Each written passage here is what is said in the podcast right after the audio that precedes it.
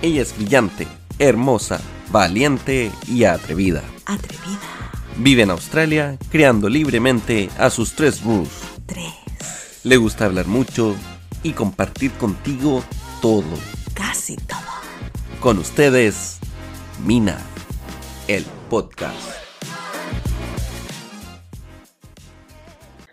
Hola, ¿cómo están? Estoy en un nuevo episodio aquí con una amiga y eh, con su marido además, eh, una familia que emigró con una visa de estudios hace muy poco, ahí me va a contar un poquito cuando llegaron y todo.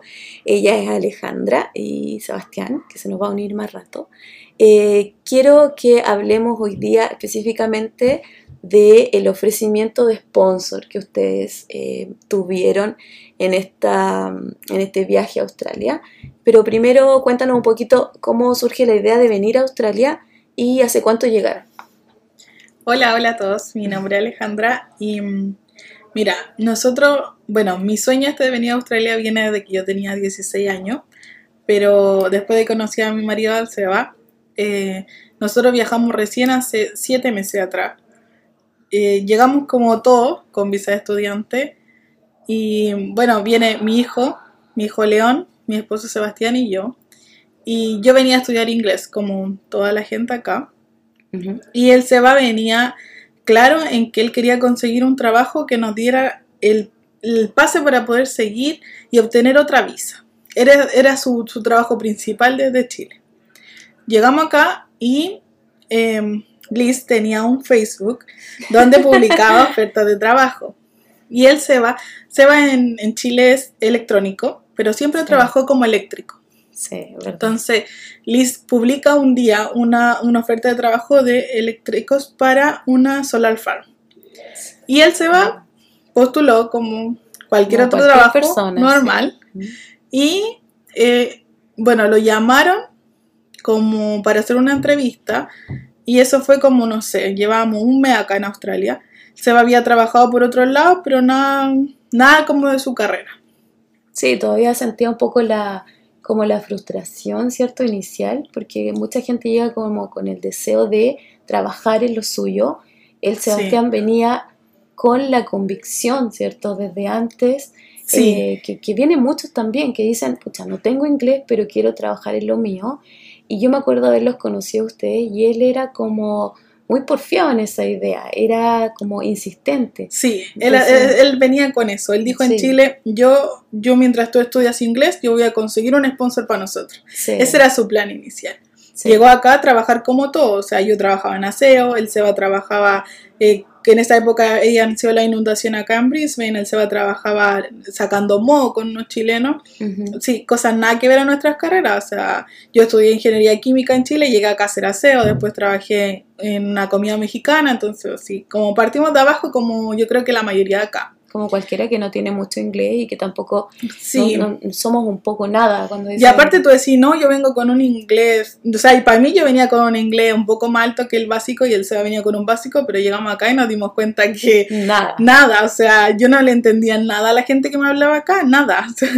me subí al Uber y yo no sabía lo que el tipo me estaba diciendo y yo solo decía yes, yes, jaja, yes. Era como lo único que ella hacía.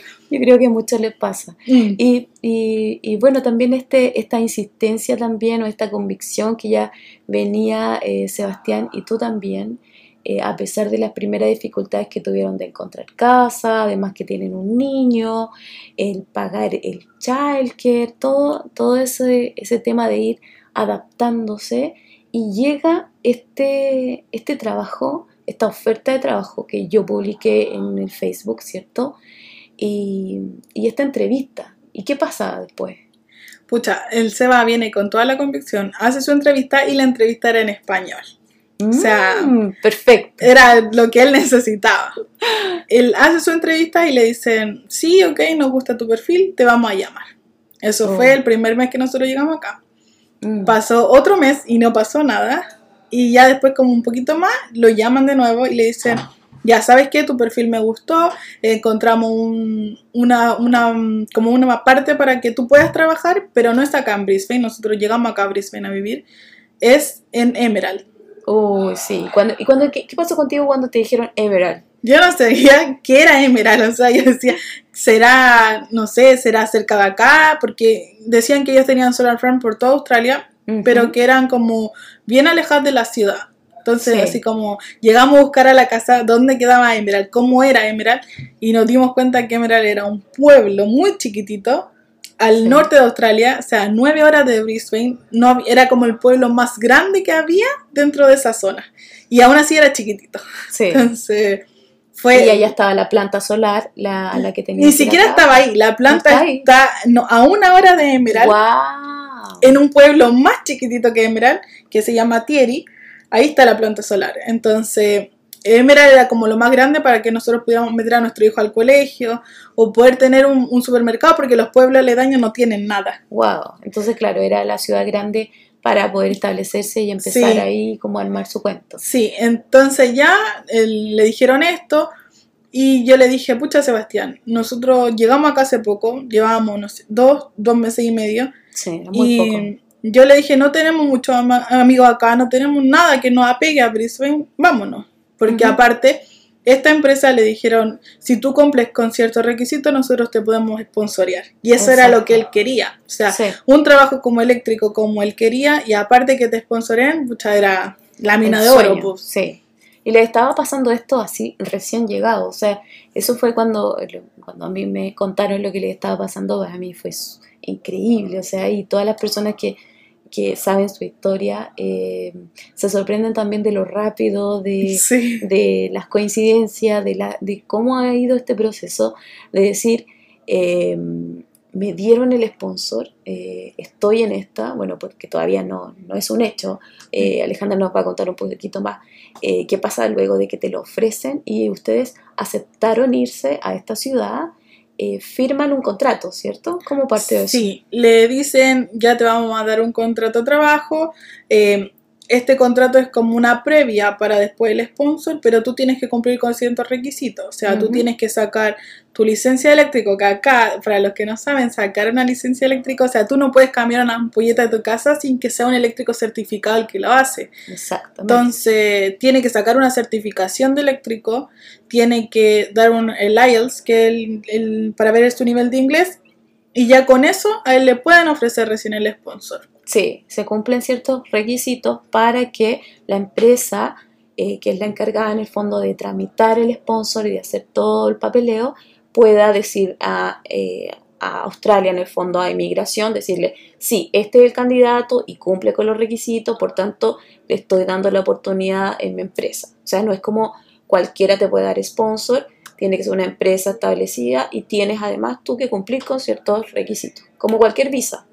Sí, y aparte, igual es todo un proceso que le dijeron así como, mira, sabes que para que nosotros te demos el sponsor, eh, tiene que, no tiene que haber ninguna persona que esté postulando a tu mismo cargo. Si hay un australiano delante de ti, tú no puedes, no te podemos dar el sponsor porque siempre tiene la prioridad los australianos. Entonces son como ciertos pasos que la empresa tiene que seguir.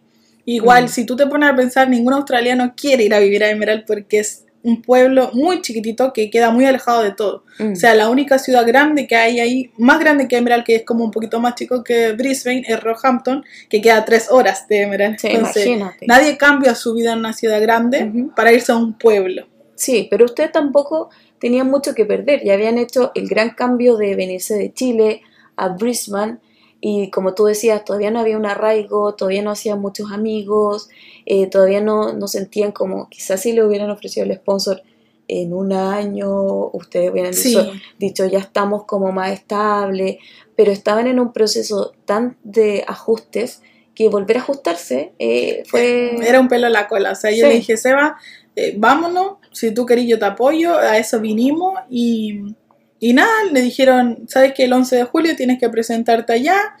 Tuvimos que hacer como todo, un break list, vender nuestras cosas, ver lo que nos íbamos a llevar, ver el tema del colegio de mi hijo. Bueno, mi hijo chiquitito tiene recién cuatro años, entonces teníamos que ver dónde le íbamos a colocar allá y todo eso.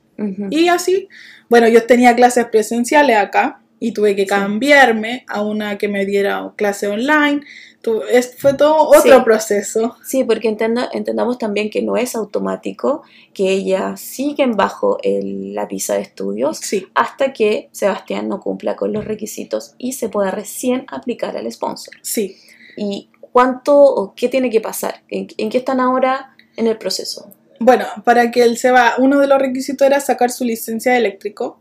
Él se va tuvo que hacer como un se llama como un skill assessment, pero no es tan así. O sea, él tiene que hacer un curso y después, bueno, él tiene que mandar primero todos sus papeles para él acreditar que él trabajó como eléctrico en Chile. O sea, si Sí. tú eres eléctrico, si tú tienes un, un- un- un título de eléctrico, el, para hacer este proceso te piden cuatro años para tú comprobar que tú trabajaste como eléctrico, como experiencia de cuatro años. Ujú. Como el SEBA no es eléctrico, el SEBA es electrónico en Chile, le pidieron comprobar seis años Ah, de sí, experiencia. exactamente. Y todo esto conlleva un montón de plata. O sea, el- para que recién te revisen los papeles, tú tuvi- nosotros tuvimos que pagar 1.100 dólares para que Sí. solo revisara los papeles.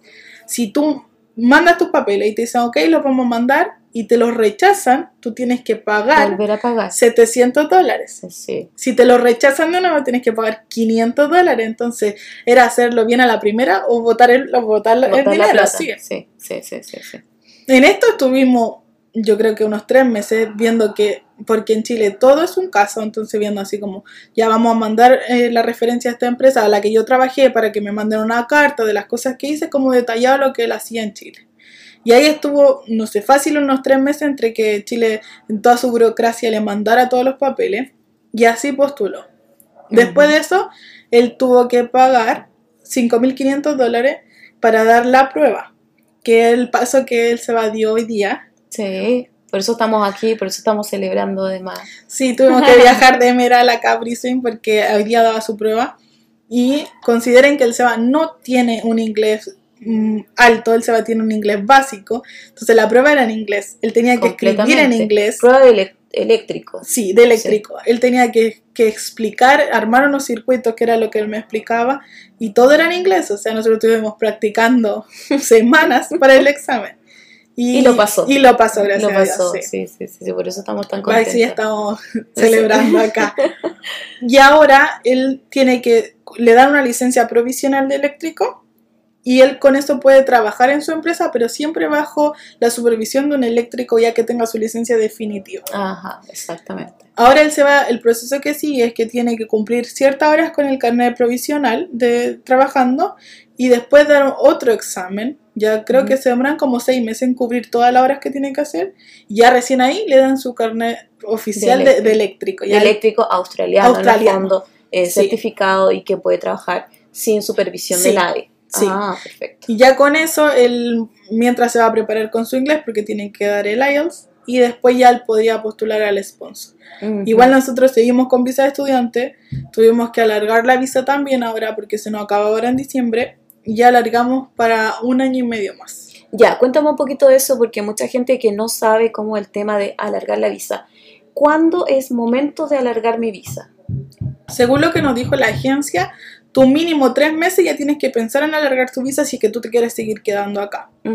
Nosotros, nuestra primera visa fue de nueve meses, un curso de inglés, y ahora nosotros alargamos haciendo un curso BED, que es como lo que el proceso que sigue. Si obviamente tú subiste un nivel de inglés, porque para hacer un curso BED a ti te piden un nivel intermedio de inglés. Sí, si ya lo tienes, puedes matricularte en eso. Sí. Sí. Entonces, ya obviamente no tengo tantas clases porque de clases de inglés tengo tenía de lunes a viernes de 11 de la mañana a 3 de la tarde porque yo las tomaba online porque en. Emerald no hay clases presenciales. Y ahora, gracias a Dios, ya con este curso BED puedo tomar clases online una vez a la semana. Ujú. Ya. Y, en, y en términos de costo, ¿cuánto te costó el, el curso de inglés versus el, el BET? Sacando, ves que yo cuando postulé a mi visa de estudiante, nosotros estábamos en pandemia todavía. Ya. Entonces los cursos eran mucho más baratos de los que están Ah, ahora. verdad. Sí, es verdad que subido bastante. Sí, entonces Sí. yo pagué creo que 5 mil dólares por mi curso de 6 meses de inglés, más la visa, porque consideren que yo tengo una, una visa por 3, o sea, mi hijo, Sí. mi esposo y yo, y el seguro también es por 3. Sí. Entonces, en que es el que pandemia, se encarece todo. todo, Sí. el seguro es lo más caro que hay. Sí. Entonces, en pandemia todo era mucho más barato. Y creo que el proceso en pandemia nos salió como 7 mil dólares todo. Y ahora para hacer este curso BET, que se supone que los cursos BET son mucho más baratos que los cursos de inglés, tuvimos que pagar 13.500 dólares. Wow. Solo en seguro para los tres fueron 6.000, Mm. que eso es lo más caro que hay, porque el curso BET cuesta como 5.000 y tanto y la visa son como 1.600 para los tres. Sí. Tener en consideración también que cuando vayan a alargar hay que pagar nuevamente todos estos tres conceptos. Las visas nuevamente, el curso que vas a tomar Y el y seguro. el seguro. Y ahora con este cambio a esta nueva ciudad que tú dices que es más chiquitita, no conocen a nadie, eh, ¿qué, qué fue lo primero que tuvieron que enfrentar? eh, las dificultades y, y en- cómo lo has hecho con el tema del niño también, de tu hijo. Mira, lo que más me dolió de haberme ido de Brisbane fue haber sacado a mi hijo del childcare. Mm. Porque mi hijo, eh, mi hijo tiene autismo y yo encontré acá en Australia lo que nunca iba a encontrar en Chile. Mm. O sea, en Chile si tú vas a un jardín y le dices, ¿sabes qué? Mi hijo tiene autismo, a un colegio, he leído un montón de comentarios de mamás que dicen, no, ¿sabes qué? Me dijeron, no, llévalo a otro lado. No, aquí no es. Mm. Yo la primera vez que llegué acá a Brisbane y estaba buscando childcare para mi bebé, que en ese tiempo tenía tres años, eh, me- yo le dije, la primera pregunta que yo llegué al childcare, dije, ¿sabes qué? Mi hijo tiene autismo. ¿Hay algún problema? Y la gente me miraba y me decía así como, ¿por qué eso sería un problema? O sea, Mm. eso tú no lo sientes en Chile. Tú en Chile sientes la preocupación de que tu hijo, cómo lo van a tratar, qué van a, qué van a hacer con él. Porque leído un montón de cosas terribles allá. Sí. Y y la, y la- lo que impacta es la gran diferencia que se hace, ¿cierto? Y lo que duele es que es tu país. Tu país, el país de tu hijo, Sí. donde nació, en que se siente el rechazo inmediatamente. O sea, tú quieres escolarizar a tu hijo, llevarlo a un, a un jardín infantil para como cualquier otro niño eh, que tiene todo el derecho y te das cuenta que las barreras son eh, de, de frentón, desde el día que te saludaron y tú dijiste, tiene esta condición. Sí, obvio. Mm. O sea, para unos papás que se enteran, bueno, nosotros igual, gracias a Dios, supimos de la condición de León cuando era más chiquitito. Pero hay papás que se enteran en ese mismo instante que su Mm. hijo tiene algo diferente a los demás niños. Y aparte que te discriminen en ciertos lugares, puta, para un papá eso es feo, o sea, se siente mal uno. Mm. Pero gracias a Dios acá no, acá cada vez que yo fui a preguntar a algún lado si había algún problema, cacha, y, y preguntando re- de frente, ¿sabes que tienes algún problema con que mi hijo sea así? Mm. Nunca me dijeron nada, me miraron, no, como novio, no, nunca va a ser un problema, nosotros No podemos tema. ayudar, nada, para ellos no era un tema. Mm. Y claro, cuando yo me fui de Brisbane, yo le dije al Seba, no, vámonos, aquí no tenemos nada. Lo que más me dolió sí fue haberlo sacado del childcare porque León avanzó mucho. León para su edad no se juntaba con niños de que Mm. fueran de su misma edad no le gustaba porque los ruidos fuertes o todas esas cosas él le afectan. Pero después cuando las tías mandaban las fotos diarias de los jardines, puta, ver a León jugar con otros niños, interactuar, para mí era, puta, me llenaba el corazón y eso fue una de las cosas que más me dolió. Mm. Pero ya hicimos todos nuestros cambios, nos movimos a Emerald. Y en Emerald, al ser un pueblo chiquitito, los childcare son mucho más caros. Sí. Y no había cupo para León. Wow. Entonces, yo considero que acá pagaba 100 dólares, en Emerald cuestan 125. Mm. Entonces ya era, acá yo trabajaba solo para pagar el jardín, en Emerald no, no, no encontraba trabajo. Mm. Y menos con el horario de inglés, porque acá yo estudiaba presencial de 4 y media a 9 de la noche. Entonces yo trabajaba en el día mientras mi hijo estaba en el jardín. Y en Emerald no podía, porque No. yo estudiaba de 11 de la mañana a 3 de la Sí. tarde. Sí, y algunos puedan decir, pero bueno, tu esposo ya tiene un trabajo eh, calificado, en el fondo está ganando un mejor sueldo, pero aún así, recuerden lo que acaba de decir Alejandra, que hay que extender la visa y hay que seguir pagando el arrendo y hay que... O sea, eh, sí. De verdad, o sea, no es, no es como que empezó a ganar un sueldo y empecé a ahorrar. No, Esa fue la otra- nada. La otra situación, contemos la realidad y digamos, ¿se puede ahorrar? ¿Sabéis que en estos 7 meses que llevo acá me ha costado un mundo? Mm. Porque la educación para los niños es cara acá. Si tú vienes con visa de estudiante, tú no tienes ningún Ningún beneficio. ningún beneficio, entonces tú tienes que pagar por todo. Y el cambiarse de casa, nosotros llegamos a, a Brisbane y nosotros tuvimos ca- menos de tres meses acá y nos tuvimos que cambiar. Mm. Entonces considera que tuvimos que movernos todos para allá, arrendamos un auto para poder irnos con nuestras cosas, con lo que nos quedaba. Considera que tuvimos que hacer un break list, pagar Sí. un, un- esperar a que hicieran todo el proceso para que nos devolvieran el bond y todo eso, y aparte pagar otro bond en otra ciudad que nos Mm. cobraron seis semanas, entonces claramente era un, un gasto. Nosotros llegamos a, a Emerald, no teníamos una cama, porque acá el Sí, departamento que nosotros arrendábamos tenía todo. Tenía todo, claro. Entonces nosotros nos fuimos, creo que tuve que dejar hasta mi ollas porque no me caían en la En la camioneta. camioneta. Me llevé solo mi tele. Llegamos a Emerald, no teníamos cama, no teníamos nada.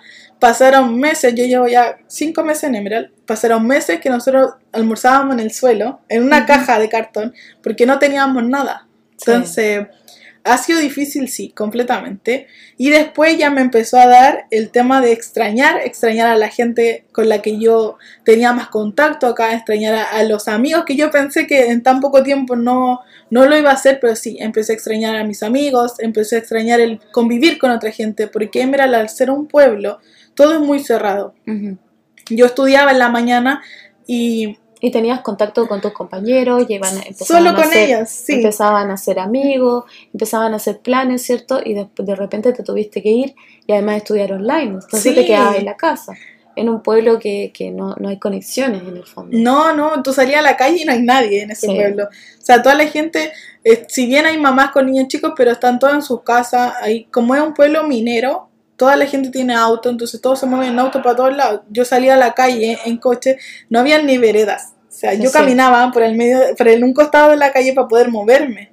Y así recorrer el pueblo, y el pueblo, puta, tú te lo recorrías en media hora, sí, es muy chiquitito. ah, o sea que es muy Es muy chiquitito. Tenemos, creo que lo más grande que tenemos es un Big W, y tenemos tres supermercados, como lo único que hay allá obviamente sus locales chiquititos, la panadería, o sea, son cosas así, pero nada, imagínate Brisbane es como un décimo de Brisbane. Y empezar, empezar a vivir eh, lo que nos pasa a muchas mujeres cuando llegamos acá a Australia, que nos hacemos cargo de los niños, nos quedamos en la casa generalmente eh, y nos empezamos a encerrar, ¿cierto? Y nos empezamos a sentir sola y empezamos a decir, ¿qué estoy haciendo acá? ¿Te pasó eso? Sí, yo, yo, siempre fui muy apegada a mi mamá y a mi familia en Chile, entonces cuando yo me vine, yo lloré mucho. Yo, yo mm. llegaba los fines de semana cuando yo no tenía nada que hacer y yo lloraba, lloraba, lloraba porque yo quería mi casa y quería mi casa. Cuando eso se me pasó y me, me devolví a Emerald, después lloraba porque no tenía con quién conversar, lloraba porque no tenía amigos, lloraba porque no podía salir a trabajar. Aparte, como no tenía, no había cupo para mi hijo todavía y mi hijo cumplía cuatro años en septiembre, no, recién yo podía meterlo a un jardín el próximo año. Entonces yo tenía que quedarme con mi hijo en la casa. Mm. Y claro, tenía que, entre hacerme cargo de mi hijo, las clases, que las clases me ocupaban toda la mañana, o sea, de 11 a 3, yo mientras estaba en clases trataba de cocinar algo para poder comer, mm. entonces fue, fue duro. En la dificultad de estar sola, porque además Sebastián estaba en el trabajo, em, el trabajo le queda cerca de la casa, si bien me dijiste, el pueblo pequeño era una hora. Sí, él se va a tener que manejar una hora todos los días hacia su trabajo, una hora sin taco, o sea, una hora solo de camino.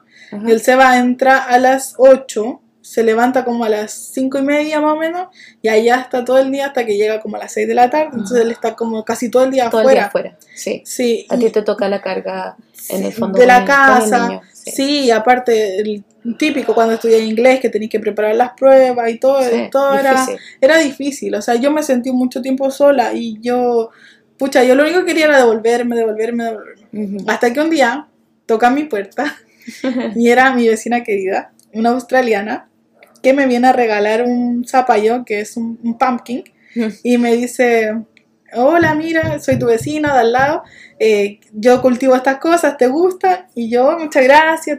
Y ese fue el primer contacto que yo tuve con gente de ese mismo pueblo. Mira que fue mi, mi, vecina. Y ahí, claro, obviamente después ya con la vecina que, no sé, me invitaba a tomarse un tecito. Y, y ahí como que fueron creciendo las amistades ahí en Emerald. Mm. Pero al principio sí fue difícil, o sea, yo invitaba a mi vecina y no tenía donde centrar a mi vecina. Así estábamos... somos japoneses. Sí, estábamos apoyados en la barra y tomábamos tecito así. Entonces sí, fue... Oye, pero ella apareció un comedor, me contaste la historia de un comedor. ¿De dónde sale el comedor? Ah, después yo no había escuchado a gente hablar español en Emerald. Mm. Llevábamos meses y nada. Hasta que un día en el Big W mi marido escuchó a una señora hablar español. Y empezó a decirme, hablemosle, hablemosle. Y yo, no, deja a la mm. señora, qué vergüenza. No, hablemosle, hablemosle. La seguimos como por cuatro pasillos, la pobre señora. Hasta que mi marido le dijo, hola, sabe que yo la escuché hablar español, porque no es como Brisbane, tuve en Brisbane escuchar hablar mucho español, sí, en general no, es muy raro. Entonces para nosotros que alguien hablara español era como, uy, otro latino. Sí. Y mm, la señora era Giovanna, una muy buena amiga, ella es peruana, llevaba 19 años viviendo en Emerald. ¡Wow! En todas partes hay un latino. Sí, Y, me- y ella súper contenta porque para ella era muy raro que alguien hablara español en ese Sí. pueblo. Entonces ella muy amable nos dio su número, que la llamáramos, que podríamos juntarnos y nada, un amor de persona. Y ahí, claro, con el tiempo después llamamos a Giovanna, le invitamos a tomar once porque nosotros todavía tomamos once acá. no nos perdimos esa costumbre. Y claro, y se fue formando una amistad entre nosotros como familia. Y claro, ella nos presentó otra comunidad de peruanos que hay ahí, que son sus amigos, que, que ellos trabajan como en, para las mineras. Y en una de esas, una de las peruanitas nos regaló un comedor. No. Dijo, mira, yo me voy a cambiar de casa y estoy, tengo algunas cosas para regalar, no sé si tú las quieres. Y claro, nosotros no teníamos nada, entonces, Nada, sí, a quiero, nada. quiero todo, todo me sirve. Yo, todo lo que tú tengas, yo a mí me sirve. Y ella nos regaló un comedor bien bonito, un berger, y le regaló un columpio a mi hijo. No, qué bien. Súper amoroso, sí. Sí. Y ellos se han convertido, bueno, eso también pasa mucho. La gente que uno va conociendo acá se van convirtiendo en un poco tu familia eh, Sí. postiza, ¿cierto? Y uno eh, se entrega más, ellos también. Se genera como otra relación, no es un conocido. No, hay, es diferente. hay un sí. entendimiento también que no se habla tanto de entiendo lo que tú estás pasando, eh, eh, hay una empatía ahí, hay un sentimiento de, de querer ayudarse en general. En general, no pasa todo, pero nos vamos haciendo lo que yo siempre les he dicho, estas conexiones que son tan importantes porque Sí. si no entramos en depresión, lo pasamos mal y esta situación de, de emigrar o de venir a, a Australia o a cualquier otro país se hace terrible para el que la vive si es que no logra hacer conexiones. Eh, llegaron en el momento preciso entonces. Sí, o sea, para mí fue difícil. El Seba siempre ha sido como más independiente, pero como para mí yo siempre necesito tener como alguien que me apoye, como alguien con quien conversar, alguien con quien, no sé, poder hablar de las cosas o alguien que haya vivido lo mismo que tú viviste para poder sentirte identificado. Mm. Cuando yo conocí a esta, a esta familia de peruanitos, eh, fueron mi salvación. Porque Mm. yo llevaba varios meses viviendo en Emerald, como tres, y yo le decía al Seba, no, Seba, yo no voy a poder seguir acá, yo me quiero ir a Brisbane, porque en Brisbane yo tenía mi trabajo, yo tenía, el león tenía su jardín, y aquí no tenemos nada, o sea, tú buscabas esa casi estructura que todavía no había sido completa, pero tú Sí. igual querías eso porque dentro de esta inestabilidad que te presentaba Emerald y el no tener nada, eh, Brisbane representaba algo para ti. sí, Entonces o sea, estabas en el anhelo de eso. Sí, yo, yo no te digo que acá en Brisbane tenía una vida ideal. Yo corría todo el día, yo me levantaba, levantaba a mi hijo, iba a dejarlo al childcare, volvía a trabajar, después me iba a estudiar. Yo tenía una rutina loca, pero era mi rutina. O sea, yo veía Mm. gente, de- podía conversar con otras Sí, personas. de, de ser Eh, humano. En Emerald no tenía nada. O sea, Sí. Mm, Mi inglés, eh, ahora puedo decir que es un poco intermedio y podía comunicarme con mi vecina, pero tampoco era una cosa de que la veía todos los días o podía tomar once todos los días con ella, no, era como casual, así, nos encontramos, la vecina, ¿cómo está? Pero Sí. claro, yo llegó un punto en que yo le decía al Seba, Seba, yo me quiero devolver, esto no es para mí, Mm. la soledad a mí me mata. Me mata. Y, y el Seba es súper apañador en ese sentido, pero el Seba trabajaba todo el día, entonces yo no sabía qué hacer todo el Mm. día sola. Sí. Y yo le decía, Seba, lo único que con las personas con las que yo puedo hablar son con mis compañeros en clase. Sí, de verdad. Y eso era mi interacción con gente de otro, de otro lado. Yo estaba sola todo el día y con mi hijo chico, entonces Ujú. yo conversaba con mi hijo todo el día, Sí. entonces era como la única compañía que yo Uno, tenía. uno empieza como a dar vuelta en círculo. Sí, bien, yo bueno. tenía una rutina que era levantarme, hacer aseo, ir al comedor y ahí me quedaba con mi hijo en clase, Sí. de ahí cocinaba, listo, esperaba que él se va a llegar. Pero esa era mi rutina. Y yo le decía al Seba, aparte que en Emerald hace mucho calor y tenemos plaga de insectos a cada rato. Pasamos por plaga de grillos, pasamos por plaga de unos zancudos gigantes que te picaban por encima de la ropa. No podía salir. Yo, gracias a Dios, en Emerald tengo mi casa y al lado, literalmente al lado tengo un parque. Pero no podíamos salir por la cantidad de zancudos que habían afuera. Wow, Entonces sí. pasamos por una cantidad de bichos. En la noche te salen, pucha, tengo una familia de lagartijas que ya es como mis, mis queridas porque tienen hasta cría. Y, y claro, hay tanto bicho que las lagartijas se Sí, untan su sí. salsa. Hemos encontrado rana, me falta solo encontrar serpiente porque he encontrado de todo allá en. Entonces tampoco es como fácil llegar y salir y, y vamos y, y vamos a recorrer. Porque tienes toda esta. Aparte que llegamos en época de. Magpie. Ah, ya. Y un día llegando, porque, ah, bueno, nosotros en Emerald, gracias a Dios, encontramos un programa para niños con autismo que el león tiene todos los días martes. Entonces, gracias a Dios, súper amable, la tía me lo dieron gratis. A pesar de que yo tenía visa de estudiante. Mira. Yo creo que no conocen a otra persona con visa de estudiante en Emerald, entonces para ella era como algo nuevo. Y la tía me dijo, ¿sabes qué? Voy a hacer lo posible para que te lo den gratis. Mm. Y estuvimos esperando respuesta, tuve que mandar todos los papeles de la condición de león y me lo dieron gratis. Y el león va todos los martes desde las 9 de la mañana hasta las 1 y media. y Ah, ese qué es bien. como un programa para reforzar la, lo que él necesita para ir al, jar- al jardín o para ir al colegio porque son niños de harta edad.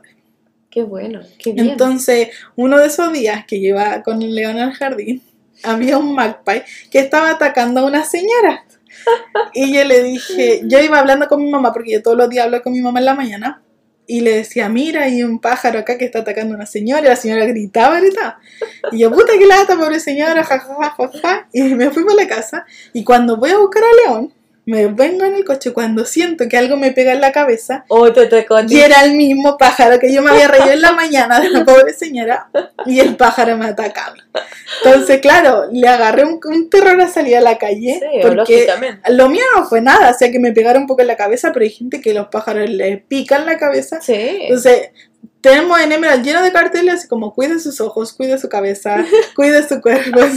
que si no, no paseo por esta área mejor, porque, claro, son eh, justo digamos en la época que los pájaros estaban en, en tema de criar a sus bebés, de tener los Sí, huevitos, sí, sí, que son los más agresivos. Entonces, claro, no puedo salir por los pájaros, no puedo salir por los zancudos, al final estaba- no, no hay forma como no, estaba todo el día en la casa y un día que salí, otros pájaros estaban, tengo un árbol afuera de mi casa y ahí también habían pájaros, entonces yo le tengo terror a todas esas cosas, entonces no podíamos salir con León. Oh, entonces por todos lados como que el universo dice, no, Ale, te Sí. quedas ahí. Entonces yo le decía a Seba, yo no puedo vivir así, yo necesito salir, necesito Mm. respirar aire, conversar con otras personas, yo, y ahí fue, no sé, hace como un mes atrás o dos meses atrás, dije, Seba, yo me devuelvo a Brisbane, yo a fin de año me voy. Y me voy con el león porque cómo lo va a cuidar el Seba si estaba trabajando. Entonces el Seba me dijo, pucha, pero es que, ¿qué voy a hacer? Yo le dije, no, tú quédate acá, yo me voy. Yo me Mm. voy, veo cómo consigo un trabajo, eh, veo cómo arrendo una casa, pero yo me voy. Porque Sí. el león solo tenía este día nomás en el, en el programa al que va. Entonces el otro día no tenía nada que hacer y el pobrecito se me aburría en la casa. Entonces ya yo estaba decidida a irme hasta que empezamos a tener relación con esta pareja de peronitos que conocimos en el Big W. Ujú. Y, y ahí la señora me dijo, Ale, yo llevo 19 años viviendo acá. Mm. Yo pasé por lo mismo que tú estás pasando. Yo Mm. llegué con un niño de un año y uno de cinco. Entonces yo sé por lo que tú Mm. estás viviendo ahora. Pero si tú te vas, tu marido, ¿qué va a hacer? Si él Sí. todo el día que tiene, el estrés del trabajo, el cansancio, se le desaparece cuando llega a la casa y los ve a ustedes. ¿Qué va a hacer cuando él llega a una casa que está vacía? Sí. Y ahí, y ahí él se va, que él se va. Siempre me había dicho, no, no importa, yo veo cómo lo hago acá, ustedes vayan más. Él se va dijo, ¿sabéis qué? Yo, de verdad, yo no sé qué voy a hacer sin ustedes. Si ustedes se Mm. van, yo no voy a seguir, no puedo seguir adelante porque ustedes son mi vida. Entonces, ellos como que me dieron un cambio de switch. Mm. De decirme, puta, ¿sabéis que como familia tenemos que estar unidos? A pesar de que las condiciones sean difíciles, porque para mí es difícil ahorrar, porque no, no puedo tener un trabajo todavía porque no tengo con quien dejar a León. Entonces, es difícil cuando tú venís con familia y no eres solo, porque yo decía, y lo que más me daba lata es que yo decía, pucha Seba, tengo amigos que son mis mismos compañeros de estudio, cuando yo estudiaba acá en Brisbane, que ellos han salido de vacaciones, se han Mm. ido a Bali, se han ido a Sydney, y nosotros no hemos hecho nada de eso. Entonces le Sí. decía, ¿cómo ellos pueden ahorrar tanta plata y nosotros no podemos? Mm. Entonces, claro, cuando tú venís con un hijo, igual eso te acorta mucho el tema del trabajo, de lo caro que es el, el estudio para tus hijos. Entonces, tampoco es algo como que digas, ah, nos vamos con nuestro hijo con poco ahorro y allá vemos cómo lo hacemos, porque no, no podía, o sea, cuando eres papá tienes que ser responsable por una persona más chiquitita, entonces Sí. no podís venirte a lo tonto y a lo loco y decir, ah, no, nos vamos así nomás a la vida, Sí, porque no, no tenemos 20 años. o sea. exactamente. Entonces, ¿cuál sería como, como dentro de los consejos de las cosas que, que, que a ti te hubiera gustado saber antes de venir? Que, que, que te, hubiera sabido, te hubiera servido tenerlo de advertencia, eh, que también te, te gustaría dárselo como de alguna manera consejo a las personas que están pensando en venir con niños, que están como en la misma situación que tú, como queriendo salir de su país, que, es súper válido, ¿cierto? Eh, que todos tenemos la oportunidad de hacerlo eh, cuando ya estamos con la idea, eh, ojalá lo hagan, pero ¿qué, ¿qué, les dirías tú en este camino como para cuidarse, como para que no lo pasen mal? ¿qué, ¿Qué hay que tener en cuenta? O sea, si lo pueden hacer, háganlo. Yo creo que nada compara la vida que uno vive acá con la vida que uno vive en Chile, a pesar de que acá no puede ahorrar al principio, pero si pueden hacerlo, háganlo. Lo que sí, eh, vengan con, con un colchón de plata, porque nosotros vinimos acá, nosotros el primer mes arrendamos un Airbnb que fue carísimo y traíamos como 6 mil dólares para poder vivir unos meses mientras encontrábamos trabajo y esos 6 mil dólares se nos fueron el segundo mes. O sea, sí. yo tenía que buscar un arriendo y ustedes saben que acá en Brisbane hay una crisis de arriendo gigante. Mm -hmm. Entonces, yo no podía ir a un backpacker a quedarme o a una residencia de estudiantes porque yo tenía un hijo chiquitito. Entonces, sí, en ningún lado me iba a recibir. Casa, sí o sea, sí. un departamento o algo. Y no teníamos referencias. Recién mm. habíamos encontrado un trabajo que tampoco nos pagaba mucho porque yo no podía trabajar mucho porque tenía clase. Mm. Seba tampoco podía trabajar mucho porque tenía que ir a buscar a León al jardín. Entonces. Tampoco es que podamos trabajar. Yo tenía compañeros que trabajaban de 4 de la mañana a 4 de la tarde. Sí. Yo no podía hacer eso. Entonces, por qué tienen ahorro, porque están solos y porque están solos, entonces sí. ellos pueden manejar su tiempo como ellos desean, pero cuando tú vienes con hijos es diferente, mm. porque si tú o te quedas en tu casa a cuidar a tu hijo o lo ponen en un shelter, pero tenés que trabajar para pagarlo. Porque sí. yo lo único que alcanzaba a trabajar en la, en la mañana era para pagar el jardín. Yo no sí. trabajaba para ahorrar, yo trabajaba solo para pagarle el jardín a mi hijo. Mm. Entonces, si van a venir, vengan con la cabeza fría y diciendo, puta, ¿sabes qué? Tengo que tener harta plata para poder mantenerme, porque como te digo, cuando yo me vine sin ninguna referencia, a mí me pedían seis meses de arriendo. Sí, y eso es, eran 12 mil dólares que me mm. pedían que yo pagara de una. Sí. Entonces, ¿de dónde le iba a sacar yo si me venía con, yo me vine con 6 mil dólares? Para todo. Para todo. Sí, Entonces, tú llegas acá y no sabías lo que, yo tenía que, me acuerdo de algo muy chistoso, tenía que comprar unas sábanas para el jardín y yo no sabía dónde se compraba acá, yo no sabía cómo comprar en el supermercado, yo no sabía nada, nada, no sabía que había tiendas más baratas y me acuerdo que buscando en internet dónde podíamos comprar las sábanas para, la, para el jardín, llegamos a una tienda carísima, carísima, que nosotros vimos el valor de las sábanas, costaban 100 dólares una sábana. Para sábanas de cuna. Unas sábanas de cuna, sí. Yo le decía al Seba, Seba, ¿cómo vamos a poder vivir así? Esto es carísimo. Sí. La ropa que tenían para beber era carísima, 70 dólares una polera. Sí. Entonces, claro, ya compramos la sábana porque teníamos que llevarla al jardín y claro, después me di cuenta que había ido a una de las tiendas más caras a comprar la ropa, que había tiendas que tú podías comprar por 15 dólares unas sábanas de jardín, sí. yo pagué 100. Son las sábanas más cómodas que tú tengas, son, son, mejores, hermosas, son, son mejores que las mías, pero claro, eh, te, no sabí nada. O sea, son todas esas cosas que son importantes. Sí. Y, que, y que es importante también eh, conversar con otras personas que lo han vivido. Eh, por eso mismo que dice, existe este podcast, ¿cierto?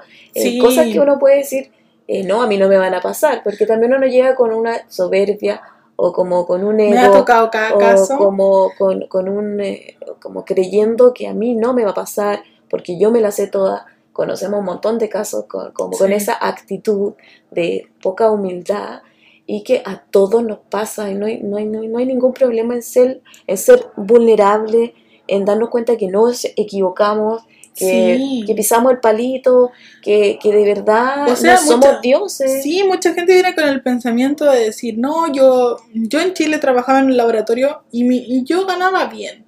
Pero yo sabía que al venir acá, aunque tuviera un título de cualquier cosa, de ingeniería, de lo que quisiera, yo iba a tener que partir de abajo. O sea, yo sabía que yo tenía que venir a hacer aseo y yo siempre lo planteé. Pero hay gente que eso no se lo plantea. O sea, hay gente que... Yo he hablado con mucha gente que dice, ay, yo trabajo en tal parte acá en Chile, gano tantos millones, ¿cómo puedo hacer lo mismo allá? Y no tengo inglés. Entonces o sea, era como... O sea, no. No, hay que partir de abajo. Yo llegué haciendo aseo y puta, de ahí subir, llegué aquí el primer día, fuimos a comprar al supermercado por, para tener comida y no sabíamos dónde se pesaba la fruta. Sí. Entonces, porque tú entras al supermercado y hay pesas Sí. Pero no, yo decía, ¿para qué Son están las solamente pesas? para ver cuánto si- llevas, más sí, o menos. Si no está el precio, entonces No. con nuestro inglés supuestamente básico, que llegamos acá y era menos que básico, tratando de preguntarle a la niña dónde podíamos pesar la fruta y la niña me decía, no, pero la, la fruta se pesa allá, que para toda la gente es como súper normal, pero para Sí, nosotros para la fruta no. se pesa ahí en, la, en el supermercado, ahí mismo cuando la compráis. Acá no, teníamos que pagarle la caja, entonces fue todo un proceso que, que de aprender de cómo comprar en un supermercado Mm. y, y lo que nos sorprendió cuando recién llegamos fue la honestidad que tienen estas personas acá y, y la buena voluntad que tienen para ayudarte, porque Mm, quizás nosotros hablábamos al principio sumamente mal, pero la gente trataba de ayudarnos. mm. Y me acuerdo que León usaba lentes, bueno, usa Sí. lentes, unos lentes que nos costaron carísimo en Chile. Y llegamos acá el primer día al supermercado y el León no encontró nada mejor que tirar los lentes en cualquier lado. Ah, no te Entonces, creo. íbamos a pagar y le digo, Seba, el León no tiene lentes. No. Y ¿cómo le hacemos unos lentes? Si en. Chile eran carísimos, ¿cómo Imagínate se acá. hacemos acá? Y Entonces, sin receta. nada, no teníamos nada. Y Seba, ¿qué hacemos? ¿Qué- Y el Seba dijo, ya voy a ir a preguntar ahí a servicio al cliente. Me dijo, mira, ¿sabes que Mi hijo perdió los lentes y todo. Y el caballero dice, ah, son estos. Wow. Y yo, yo le decía, doy tanta gracia porque en Chile me lo hubiesen robado al tiro. Sí. Aquí no, sé que se me, de pura pava se me perdió un día el celular en el supermercado y la señora lo tenía en el servicio al cliente. El celular Mm. estaba desbloqueado, o sea, se lo pudieron haber llevado, haber Sí. borrado todo y no, ahí lo tenían en el servicio al Sí. cliente. No ha pasado de todo. Una vez se nos perdió el banano con todos los pasaportes, Wow. con todo y el Seba, porque descubrimos este tema de, lo- de los scooters eléctricos, que a nosotros fue genial. Y estuvimos un día recorriendo la ciudad, todo, y el Seba al scooter se le acabó la batería. Y el Seba lo dejó parqueado, agarramos otro y nos fuimos. Cuando le digo, Seba, el banano, Uh, lo dejó en el otro. y lo había dejado en el otro scooter. ¡Ay! Ya habíamos avanzado yo creo que unos 10 minutos en el otro scooter. Oh. Y lo habíamos dejado parqueado en una plaza. Mm. Y yo, ¿qué vamos a hacer? Estaba en nuestro pasaporte, nuestra billetera estaba todo ahí, todo ahí. Y ya, con toda la fe del mundo, nos devolvimos y ahí estaba el scooter parqueado con nuestro banano y nuestras Estaba cosas. todo colgado. ¿Sabes ahí. qué? No, eso sí, eso lo he agradecido mucho acá, la honestidad Sí. de las personas. Y, No, y nada que la amabilidad también y, Sí, y la, y la paciencia que tienen también con uno que tiene un inglés que es paupérrimo, o sea, muy malo. Entonces, eh, la paciencia de escucharte, de querer entender, de ayudarte, de verdad no vengan como con esa concepción de que que- de que se van a burlar de ti, No, ¿cierto? para De nada, todo lo sí. contrario. Eh, usted se lo intenta, eh, si saben que está en el aprendizaje del inglés de un segundo idioma, la gente eso eh, lo valora mucho. sí. Eso- De hecho, cuando yo iba a conversar los primeros días con mi vecina, mi vecina me decía, yo le decía, disculpa por el inglés con el que yo te estoy hablando. Y ella me decía, no, no te preocupes, yo te entiendo. Si tú necesitas y no me entiendes, yo puedo hablar más lento para que tú me puedas entender. Pero me dijo, tu inglés es 100 veces mejor que mi español, me dijo, porque yo no hablo nada de español. O sea, considera que esta es tu segunda lengua. Mm, Entonces, me dijo, lo estás haciendo súper bien. Y con toda, yo creo que el 95% de la gente que nos hemos pillado siempre trata como de entendernos o de hablarnos más lento o, o decir, si no entendemos una, una- como una, una frase, nos tratan de explicar como de otra forma para que Sí, nosotros podamos entender. Y eso, de verdad, yo lo agradeció un montón. Yo, y eso que el Seba vino con un inglés básico, básico. El Mm. Seba no entendía nada, ni siquiera el oficial de inmigración de Estados Unidos, porque nosotros hicimos escala ahí, que Mm. ese inglés como el mal que tú estás acostumbrado de toda la vida. Sí. Eh, llegamos acá y el Seba nada, y ahora el Seba puede hablar, el Seba se puede expresar, el Seba incluso de repente habla mejor que yo. Que yo he tomado Sí. seis meses clase de inglés, entonces. Y, y eso es algo que yo siempre he dicho en el podcast anteriormente, que el inglés, si bien uno viene a hacer un curso, se adquiere cuando ya está trabajando. Sí, Y mira, tú, ustedes tienen el ejemplo en vivo, o sea, tú estás haciendo tu curso, estás estudiando todos los días, ¿cierto? Por varias horas durante el día, y Sebastián está trabajando en el ambiente australiano y tú estás diciendo que él va mucho más rápido. Sí, el Seba, el primer, el primer trabajo que llegó, el Seba se tiró al tiro a los leones. El Seba buscó un trabajo con un australiano. Ese fue su primer trabajo. Oye, qué buen consejo también para los que están Sí, escuchando. el Seba, el, el- yo eso lo, lo admiro mucho de él, porque él se atreve a hacer las cosas. Yo Mm. no quería buscar trabajo en inglés porque a mí me daba miedo, entonces yo no, alguien que hable español. Mm. Generalmente cuando hacía SEO no tenéis que hablar con nadie, Sí. generalmente todo eso es puro latino, entonces Sí. no, no te esforzas y aparte no, no aprendí inglés. Sí. El Seba no, el Seba llegó, se tiró a los leones y buscó trabajo con un australiano.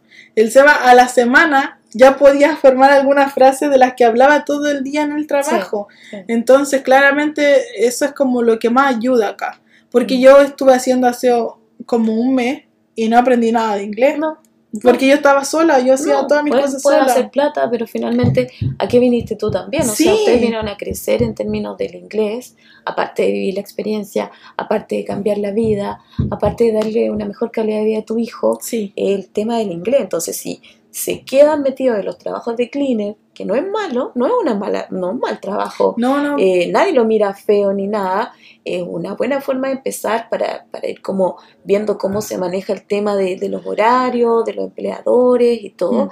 pero no se queden en eso siempre, porque si no, no van a crecer. No, no, podía hacer un montón de plata como cleaner, pero claro, no voy a...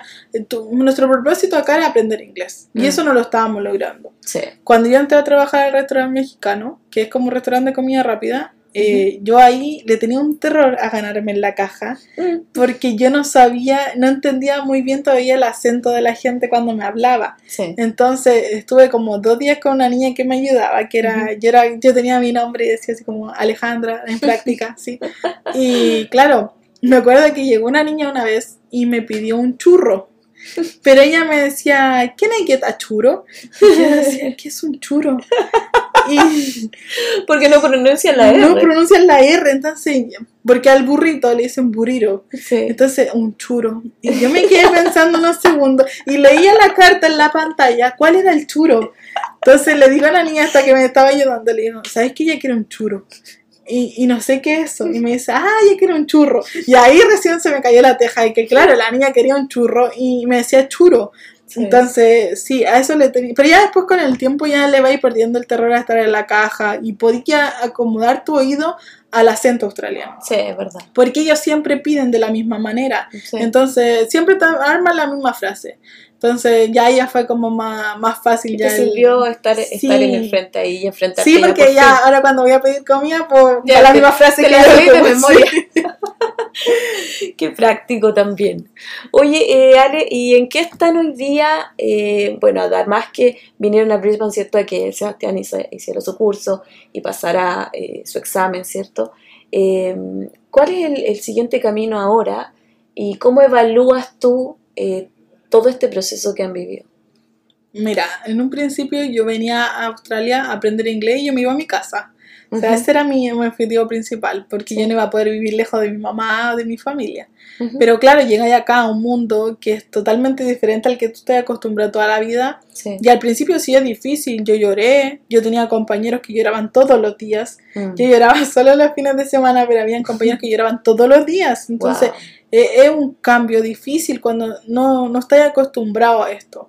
Mm. Pero sí, ya después con el tiempo, mi, mi esposo llegó acá, mi esposo amó Australia. O sea, mi esposo Sí. no se quería ir el primer día, él amaba a Australia. Entonces, Mm. claro, después ya te vas acostumbrando a tener una vida mejor y, y ya después nuestros planes no eran solo venir a estudiar inglés, sino que tratar de ver cómo nos quedábamos, que esa Sí. es como la parte más difícil. Cuando Mm. tú venís con visa de estudiante, como todo el mundo, es, pueden ser años. Sí. Años que podemos estar en este proceso y la cantidad de dinero que se va es gigante. Mm. Entonces, claro, hay que buscar otras cosas que hacer y todo. Gracias a Dios al Seba le salió esta oportunidad. Y ahora ya que tienes, que dio su examen hoy día, le fue bien, ya puede obtener su licencia mm, provisional. Y ahora el Seba tiene que cumplir cierto periodo trabajando con esta licencia. Y ya después él puede mm, cumplir como no sé cuántas horas son las que tiene que hacer. Y después él tiene que dar como una, un curso del reglamento como de electricidad acá a Australia para poder estar como al tanto de todo y ya con eso, con su curso, su, el examen que hoy día, más el, las horas que él cumple, ya él le dan su licencia definitiva. Sí. Y ya con eso ya puede trabajar ya como un eléctrico acá. Y puede cambiar los soquetes de la luz. Finalmente, ¿cierto? sí, no, pero eso ha sido, ha sido difícil. Pero yo creo que si uno, si uno tiene la oportunidad de hacerlo, háganlo. pero siempre sean conscientes de, de cómo vienen. O sea, si vienen con familia, sean conscientes de que pucha, tenemos que traer plata porque tenemos que mantener a un niño chico o, o- que no es fácil, o sea, cuando estáis soltero y venís solo, ya, si yo le decía al Seba, si nosotros fuéramos solos y tuviéramos que dormir un día debajo de un puente, filo, Da lo mismo. porque somos nosotros, pero Sí. no puedo hacer pasar a mi hijo de tres años dormir debajo de un puente. Sí. Entonces ve- sean conscientes de, de todo lo que conlleva el venir, el venir con familia, o sea, sean conscientes de que de lo que los arriendos es tan difícil. Gracias a Mm. Dios nosotros tenemos, no sé, un ángel de la guarda, pero nosotros igual conseguimos arriendo más o menos rápido. Pero tampoco es que nosotros quisiéramos venir a arrendar una casa de tres pisos con cinco habitaciones, no, Sí, o sea, era lo que no. nosotros llegáramos, nos tocaba dormir en la misma cama los tres, nos tocaba dormir. Sí. Pero era algo que fuera de nosotros nomás, algo que solo nosotros viviéramos ahí, ¿cachai? Entonces vengan con sus expectativas así como... Vengan más- bien abiertos de mente, o sea... Sí, y No- bien, bien realistas también. Sí, Y aterrizar y cuidar ese primer dinero que, que es el primero que se va Sí, muy va rápido, muy rápido. cuando uno no tiene trabajo o cuando está recién empezando a buscar. Sean cuidadosos, no van a venir a pagar un bond de 500, 600 dólares por una casa, una renta al principio. O sea, no hagan eso, es una locura. no. empiecen por menos, eh, vivan en un lugar pequeño eh, y luego cuando ya tengan algo más establecido, ahí de a poco. Si nadie les dice que no van a poder tener esa casa que ustedes quieren vivir o ese auto que te- o lo- los sueños que quieran cumplir o irse a la playa, eh, la verdad que esas cosas se van a poder ir haciendo, Sí. haciendo, pero todo tiene su proceso, todo tiene su tiempo y, y toma tiempo. O sea, no, no es Sí. todo inmediato. eh, no esperemos que las cosas vayan a suceder así como, como tan mágicamente. Eh, pasan cosas mágicas, como, Sí. como les pasó a, a Alejandra y a Sebastián, que este ofrecimiento de sponsor que de verdad es eh, una cosa insólita, maravillosa, ¿cierto? Que les Mm. Y que también eh, no ha terminado, o sea, está, está en un proceso, esto no, no es como que llegaron al punto culmine, esto sigue, el esfuerzo sigue, el pasarlo mal, luego pasarlo bien, es una montaña rusa ahí de sube y baja eh, eh, que, que- que continúa hasta, hasta cuando ustedes lo decían también, o sea, los planes también pueden cambiar, tú misma decías, yo solamente venía por un tiempo a estudiar inglés y pasó que ahora me di cuenta y me acomodé y esto me gusta y además también me imagino ver cómo tratan a tu hijo eh, y, y eso yo creo que como mamá es una de las cosas más importantes y que tú pones en la balanza y dices, oye, esto de verdad le está haciendo bien. Entonces, y me está haciendo bien a mí, y si tengo que pasar por sacrificio o por cosas, eh, la evaluación final va a ser mejor. Sí, tampoco crean que nosotros llegamos y todo se nos dio, encontramos casa, encontramos sponsor, no. No, Nosotros hemos pasado, yo les comento a toda la gente, hemos pasado por un sub y baja de emociones, así como estamos arriba, el otro día estamos abajo, y así vamos, y así ha sido todos estos siete meses que llevamos acá, pero claro, nunca pierdan la fe. Yo Mm. creo que eso es, y si ustedes vienen en pareja, y el consejo que toda la gente me ha dado, eh, o Australia los separa o Australia los une más. Mm, Y ustedes siempre tengan que, vean por su familia, o sea, Mm. siempre es la unidad de la familia. Mm, Y, y claro, si, si no encuentran un arriendo acá en la ciudad, porque todos queremos vivir en la ciudad, mm. pero claro, con este tema de, de los arriendos, de que no hay casa, de todo, pucha, busquen un lugar más alejado. Yo venía en un coche desde Ludwig, que yo vivía ahí en este tiempo, que eran como 15, 20 minutos de la, de la city, y, y viajaba con mi coche, con mi bebé todas las mañanas, mi bebé se marea en las micros, entonces Sí. me tocó que me vomitara en la micro, entonces claro, todos queremos la comodidad, todos queremos vivir en la city y movernos nada para llegar a todos los lugares, pero son cuando uno migra, uno tiene que venir a todo. Mm. Y si tenéis que tomar una micro para poder llegar y tenéis que, pucha, no sé, em, viajar tanto tiempo o, no, o andar a pie y no tener un auto al principio, vengan con la expectativa de que algún día va a pasar, o sea, algún día vamos a tener un auto, algún día vamos a poder vivir en la casa que nosotros queramos, Mm. algún día vamos a poder tener el trabajo soñado o el trabajo al que estábamos acostumbrados en Chile, pero siempre, pucha, vengan con esa expectativa de que podemos partir todos de abajo. El Mm. hacer aseo en este lugar no nos van a mirar en menos, a mí nunca me miraron en menos. No, para nada. Todos se sorprendían cuando yo decía, lo hacen. sí, es algo súper normal, entonces tampoco vengan con esa actitud de que no, yo gano, no sé, 3 millones en Chile y quiero ganar lo mismo allá, porque las cosas no son así, o sea, vengan con la mentalidad de que acá podemos, tenemos que hacer de todo. Mm. Al, al final, todos venimos por algo y tampoco vengan con que todo va a ser siempre felicidad. Nada. Yo, antes de venirme, una, una niña que una colombiana que vivía en Chile me decía, Ale, los primeros seis meses son los más difíciles. Son los Mm. meses donde tú vas a llorar, te vas a querer ver- agarrar tus cosas y venir a tu país. Mm. Pero eso no lo hagas, me dijo. Porque después la recompensa va a ser grande. O sea, tú quédate allá, ten fe. Y siempre que las cosas, piensa que las cosas te van a. Las cosas siempre pueden ser peor. Pero siempre vas a ver la luz. Sí, es verdad. Bueno, terminamos con esa frase entonces. Mi idea era que estuvieran ambos, pero creo que este capítulo quedó maravilloso así contigo solita. Eh, voy a llamar al Seba para otro capítulo. Ya para Así- que él les cuente como más interior lo que Sí. él, él- su proceso, que él lo Sí. vivió totalmente diferente a lo mío. O sea, Sí. él tiene su propia experiencia. Sí, así vamos a contraponer eh, la misma experiencia, se, va, va a quedar una cosa muy interesante. Eh, muchas, muchas, muchas gracias por, por grabar este capítulo con, conmigo. Estábamos hace rato esperando y me encantó que vinieran a, a Brisbane y que además vinieran a mi casa. eh, así que estoy muy contenta. Muy, muy, muchas gracias. No, de nada, muchas gracias a ti por invitarnos. Estaba muy nerviosa, pero siento que me sentí cómoda hablando de mi historia. Y si a alguien más le puede servir lo que nosotros hemos vivido, bacán. Y si alguien, pucha, necesita ayuda, nosotros siempre estamos ahí para ayudar. Porque siempre alguien nos ayudó, Sí. entonces uno siempre tiene que devolver la mano. Así que nada, muchas gracias por todo. Eso, que estén bien. Bye. Chao.